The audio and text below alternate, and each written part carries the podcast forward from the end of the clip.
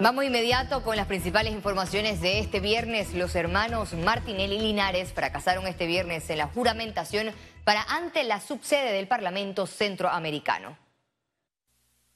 Los hermanos Luis Enrique y Ricardo Alberto Martinelli Linares no lograron conseguir el quórum para instalar la sesión y proceder ante la polémica juramentación en la subsede del Parlacén, ubicada en Panamá.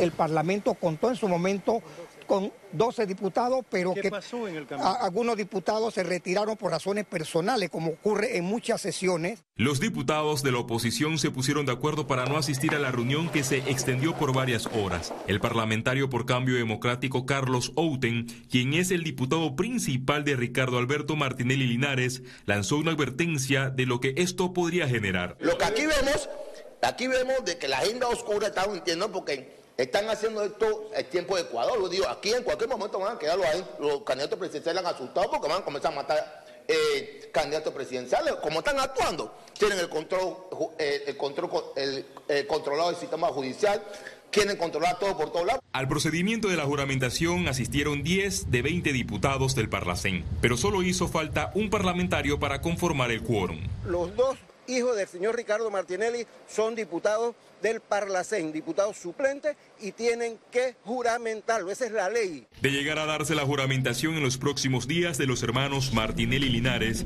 se declararía una ruptura procesal, es decir, la competencia para ser procesados en los casos Odebrecht y Blue Apple pasaría a la Corte Suprema de Justicia. Félix Antonio Chávez, Econius. Un grupo de educadores protestaron este viernes en la sede principal del Ministerio de Economía exigiendo el pago de vigencias expiradas del 2020. Luego de la manifestación, los dirigentes magisteriales se reunieron con la ministra de Educación y representantes del gobierno para lograr que los acuerdos se cumplan y cada maestro y profesor del país reciban los 626 dólares con 40 centésimos que aún no se les ha depositado. Sobre todo eh, honrar ese compromiso del señor presidente con el sistema educativo, del pago que se tiene previsto, planificado y en trámite para el 30 de agosto en relación al aumento del año 2020. Vamos a estar pendientes, vigilantes de que eso se cumpla el día 30 de agosto. Ellos han asegurado que van a hacer el pago y si por alguna razón no se hace ese pago el 30, entonces el 31 estaríamos eh, de pie de guerra nuevamente. El gobierno nacional entregó el nuevo centro de salud de Cunanega que beneficiará a más de 24 mil personas. Esta obra, ejecutada por el Ministerio de Salud, representa una inversión de más de 4 millones de dólares y ofrecerá una amplia cartera de servicios para la niñez y adolescencia, salud sexual y reproductiva, programa escolar, programa de adolescentes, salud del adulto y adulto mayor, salud bucal y vacunación.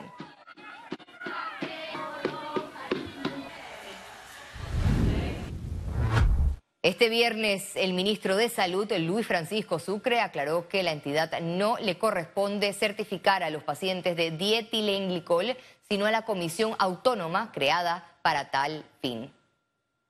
Recordemos que eh, ni siquiera en esta administración, en la administración anterior se formó una comisión de manera formal por una resolución, una comisión constituida que esa comisión es autónoma por un grupo de especialistas de diferentes ramas que tienen que ver con la parte de medicina interna, nefrología, toxicología, en donde estos especialistas son los que evalúan y reevalúan cada expediente de cada paciente.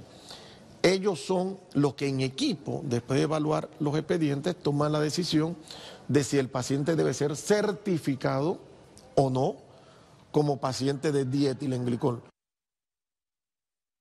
Greatness Center, en partnership with Franklin Covey, construimos un mundo mejor a través del impulso a personas y organizaciones a liberar su potencial, a transformarse para trascender. Presenta Economía.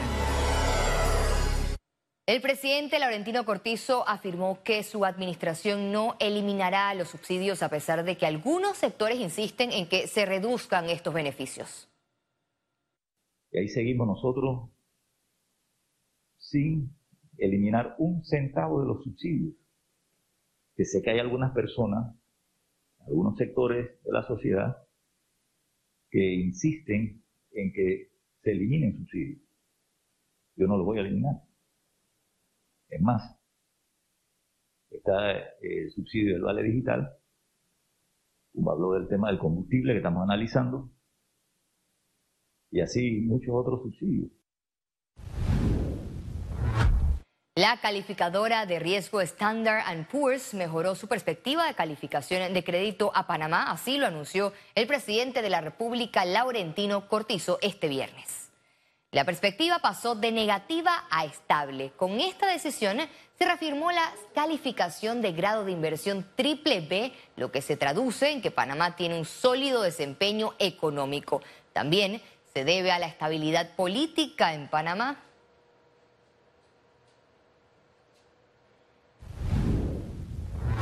El Ministerio de Obras Públicas informó que el proyecto de la interconexión de la cinta costera 3 con la calzada de Amador registra un avance significativo de 79.66%.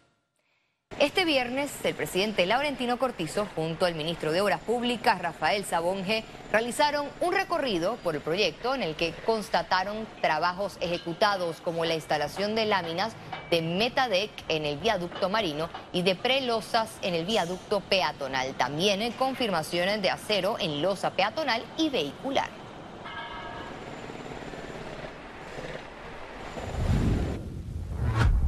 Y en septiembre se activará la temporada de compras en el país. Realizarán el Panama Black Week en más de 20 centros comerciales.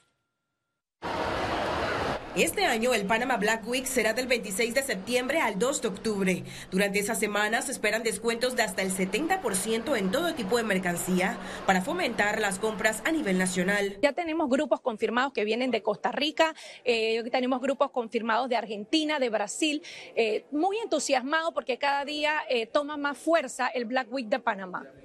Lo importante es que hemos podido institucionalizar nuestra propia temporada de compra, no como la americana, que es eh, el famoso Black Friday. Panamá ha podido posicionar una fecha y septiembre se ha convertido en esa gran fecha de compra en Panamá, que igual la queremos repetir, hacer otras tres temporadas más de compra para que siga siendo un producto que atrae al turista a Panamá. A la fecha, hay 3.500 turistas confirmados que solo visitarán Panamá para hacer compras.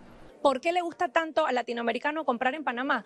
Porque Panamá tiene precios baratos, un impuesto relativamente bajo en comparación con todos en la región. La calidad, Panamá es el país que más marcas maneja, que más variedad. Tenemos 25 centros comerciales grandes, modernos.